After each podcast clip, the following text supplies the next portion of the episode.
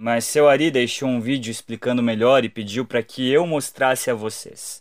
Ele pode fazer isso? Claro que não pode, eu nunca vi isso. Com isso, Beto tem dois votos. Ganhou.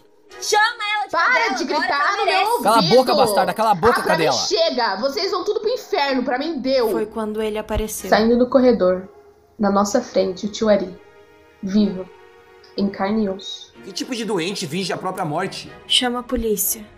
Ele tá morto. Tá faltando insulina da suíte dele. A gente tá achando que foi overdose. Quem você acha que matou Ari Cordeiro? Foi o Beto. Foi a Minerva, ou as duas. Só pode ter sido Beto. Trato de insônia há anos. Ontem não foi diferente. Como? Ele usava luvas? Luvas pretas. Até tentou esconder com as mãos no bolso, mas eu vi. Ah, eu vou deixar meu celular com você e se me ligarem, pode interromper. O que, que você quer com o advogado? Silveira, traz aqui o advogado. Te garanto que não preciso mais do que cinco minutos com ele. Depois eu vou lá explicar tudo pra todo mundo. Você me entendeu?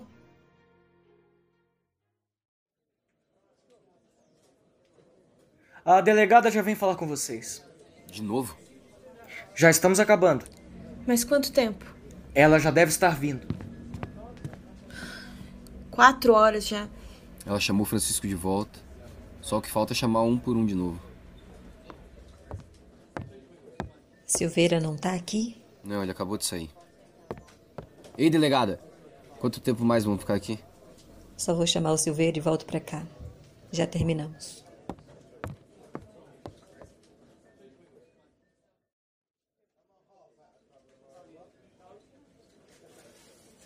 Não sou de fazer isso. Normalmente já teríamos liberado todos, mas devido à demora dos depoimentos e à conclusão do caso, eu abro uma exceção para vocês. Quem matou meu pai? Casos que não têm pistas conclusivas podem ser tratados por diversas maneiras. Eu trato por meio de linhas de investigação. Pelo pouco que conheci do Ari hoje, pude perceber que era alguém que prezava pela família e pela empresa. Carregava uma culpa pelo que fizera com a família no passado e esperava fazer diferente com vocês três. As três linhas de Onde é investigação. que você quer chegar? A primeira delas é a de Beto Cordeiro.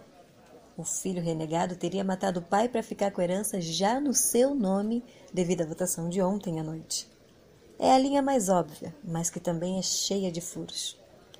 Crimes premeditados não costumam levar ao principal suspeito. Hum. Minerva Cordeiro. A sobrinha que supostamente matou o tio por vingança da briga de anos atrás. É uma linha com ainda mais problemas. Além de não ter motivos aparentes, as ações de Minerva não condizem com as de quem quer uma herança fácil. O que nos leva ao terceiro suspeito, com uma linha mais consistente. Raquel Cordeiro. Eu? Raquel parece ser a mais motivada. Ela. Isso é um absurdo. Uma acusação sem qualquer tipo de prova. Não tô acusando ninguém. Acusações se dão com provas concretas. Provas que não existem neste caso. Mas os depoimentos deixam óbvio suas supostas motivações. A sensação de injustiça que sempre teve. A sede pelo dinheiro da família que te foi negado mesmo tendo direito. A premeditação. Se conseguisse incriminar Beto, ele perderia tudo. E você parecia focada em incriminar ele quando falou sobre a suposta luva que ele usava nessa madrugada. Mas eu contei isso, o que eu vi. Não é mentira. Que história é essa? Para que Beto fosse incriminado, um álibi era preciso. E que álibi melhor do que uma pessoa que passou a noite com ela? Ontem foi Raquel que apareceu no quarto de Minerva. Raquel foi quem deu o beijo. Mas precisava garantir que Minerva não se lembraria de nada. Felizmente, Raquel tinha em sua bolsa a arma ideal: seu remédio para insônia. Ela sabe como funciona o medicamento. Doses altas dele, se misturado com bebida alcoólica, são usados no Boa Noite Cinderela, por exemplo. Raquel entrou no quarto da prima sem ser notada. Pôde ter tido tempo de sobra para batizar o copo que Minerva tomava. Diga, Raquel, se eu pedir um exame Minerva agora, será que acharemos vestígios do seu remédio para dormir? Isso é ridículo. Um circo. Não, não tem prova nenhuma pra falar que eu dopei minha prima, que eu, que eu matei o, da- o Ari. É, é uma delegada inventando histórias sem sentido nenhum. Se acalme, Raquel. Vou ter que te lembrar de novo? Isso não passa de uma linha de pensamento, uma hipótese. Uma hipótese que poderia ou não ficar mais óbvia com o resultado da autópsia de Ari, que chegou agora há pouco. De fato, foram encontradas altas doses de insulina no corpo de Ari Cordeiro, mas não o suficiente para uma overdose. Ele sofreu uma morte natural. Ataque cardíaco. O quê? Natural? Peraí, existe ou não existe assassino? Qual o sentido disso tudo, então? Ari prezou pela família mais uma vez e falhou mais uma vez. Fracassou com os irmãos, com a esposa e agora com o filho e as sobrinhas. Foi demais para ele. O laudo aponta que morreu entre meia-noite e uma da manhã. Agora, voltando à hipótese. Ontem, após Ari aparecer vivo na frente de todos, Raquel começou a bolar seu plano. Mataria Ari, culparia Beto e ficaria com o dinheiro. Por volta das três da madrugada, entra no quarto do tio e injeta doses de insulina. Mas não vê nenhuma reação e percebe que o corpo já está sem vida. Acha que Beto foi lá e o matou antes? Cogita uma morte natural? Não dá para saber. Sabemos que antes ou depois disso, Raquel está fora do quarto e ouve Beto se levantar. É um imprevisto, mas nada preocupante. Sua insônia é uma boa desculpa. Joga no quarto do tio as luvas que usou e pronto. Era só inventar que havia flagrado o primo usando elas no encontro à noite. Na manhã seguinte, Raquel é a primeira a ver o corpo do tio sem vida. Pede uma ambulância? Não. Sabe que já é tarde. Ao invés disso, pede para que chamem a polícia. Um descuido, mas nada comprometedor. No depoimento, faz de tudo para culpar o primo Beto. Não consegue. Agora nos diga, Raquel. Essa linha de investigação faz algum sentido para você? Eu só tenho uma pergunta, delegada. É possível condenar alguém por tentar matar uma pessoa que já estava morta? E bingo! Chegamos ao ponto. É esse o motivo de tudo não passar de uma linha de investigação. Seja lá o que tenha acontecido nessa madrugada, não faz diferença. Ari já estava morto. Qualquer tentativa de assassinato não poderia existir. Configura crime impossível. Não dá para matar um morto. Não dá para condenar sem crime. Então é isso. Raquel tenta matar o tio Ari e nada acontece? Você tá dizendo que a gente perdeu nosso tempo? Impunidade. Ninguém aqui pode punir ninguém. Não somos juízes. Mas a gente gosta de mexer nossos pauzinhos sempre que podemos. Que fique bem explicado aqui, ninguém ouviu isso da minha boca. Francisco, pode dizer a todos o que te falei há minutos quando te chamei na minha sala? Você me falou sobre o laudo, delegada? A hipótese e o crime impossível. E como isso se aplica ao testamento? A linha de investigação interfere no testamento? De jeito nenhum. Mudanças de testamento só se dão com provas concretas. Provas concretas como uma luva achada na cena do crime e um testemunho apontando Beto como seu dono. É, eu devo colocar isso no inquérito. Mas nada vai mudar na prática. Ainda ninguém poderá ser preso. Mas isso muda o testamento, Francisco? De fato, muda. Ali morreu com o testamento apontando o vencedor da votação como o seu herdeiro. Beto venceu a votação, mas é meu dever contestar o resultado quando o herdeiro em questão possui provas de tentativa de homicídio contra ele. O que tira Beto do páreo. Mas se Beto tá fora, quem é que vira o herdeiro do Ari? O critério ainda é a votação. Raquel ficou em segundo lugar. É, portanto, a única herdeira. Vocês estão de brincadeira, né? É sério? Ah, seu maldito desgraçado! Olha aqui, seu advogadozinho de merda. Eu não vou pagar por uma bosta que não fiz. Eu vou te largar e você vai correndo mudar essa. Larga ele, Beto. Menos. Você não vai pagar por nada. Na verdade, vai deixar de pagar. Deixar de pagar o quê?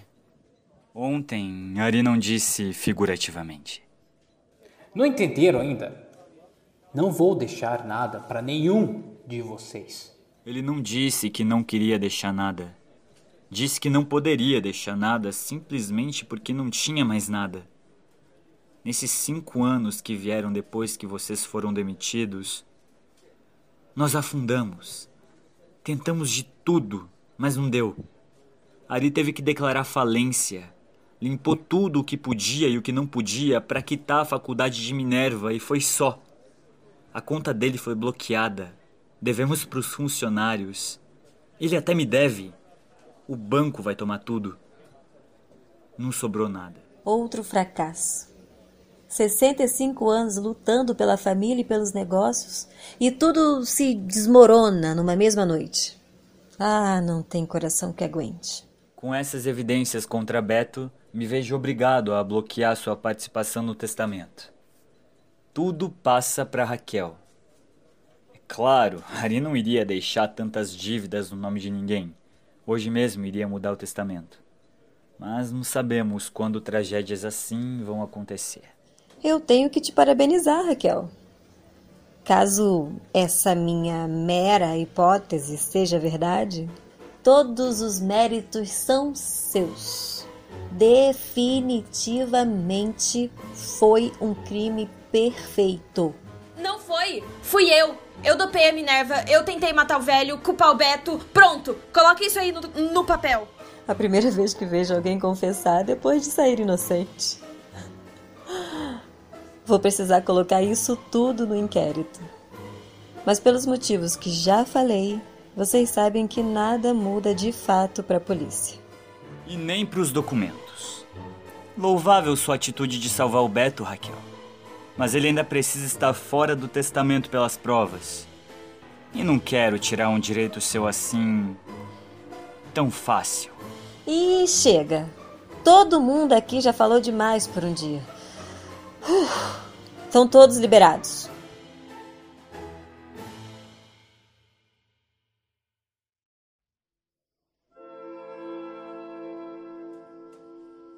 Minerva, antes de ir, quero te dar uma coisa.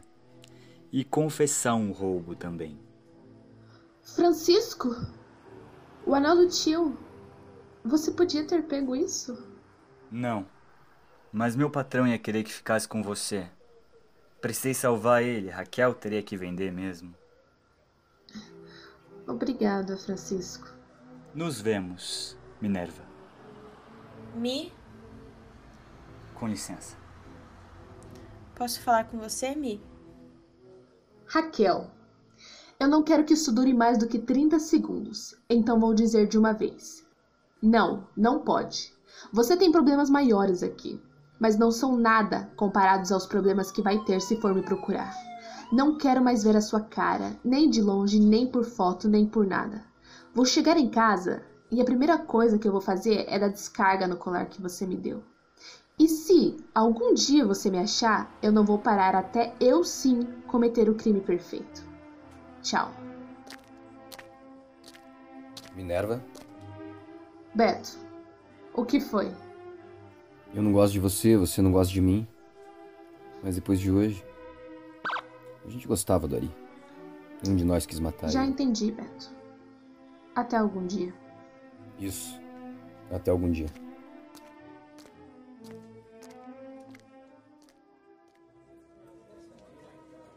Ah, é incrível, é incrível. Parabéns, amor, parabéns pra gente. Eu já tô indo, tá? Acabamos aqui, ok? Um beijo, até. Te amo. Essa alegria toda é pelo caso do dia? Que caso que, Silveira? É uma menina! Mentira! Parabéns, parabéns, Thelminha! Você e Sofia vão ser mães ótimas. E Thelma, desculpa por hoje mais cedo.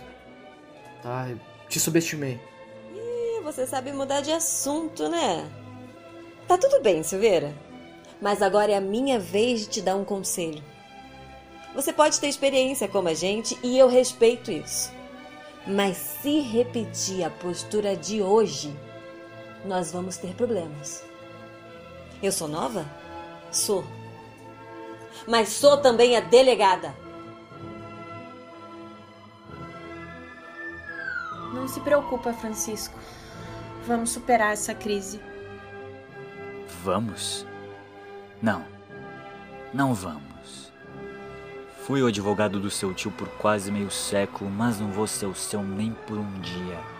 Quer um conselho meu? Vai pro casarão. Toma um banho quente hoje, aproveita enquanto pode, porque eu não dou nem uma semana pro banco tomar aquela casa. Ah, você me deve um pouco pelo meu tempo de serviço. E como sei que não vai me pagar tão cedo, te vejo na audiência.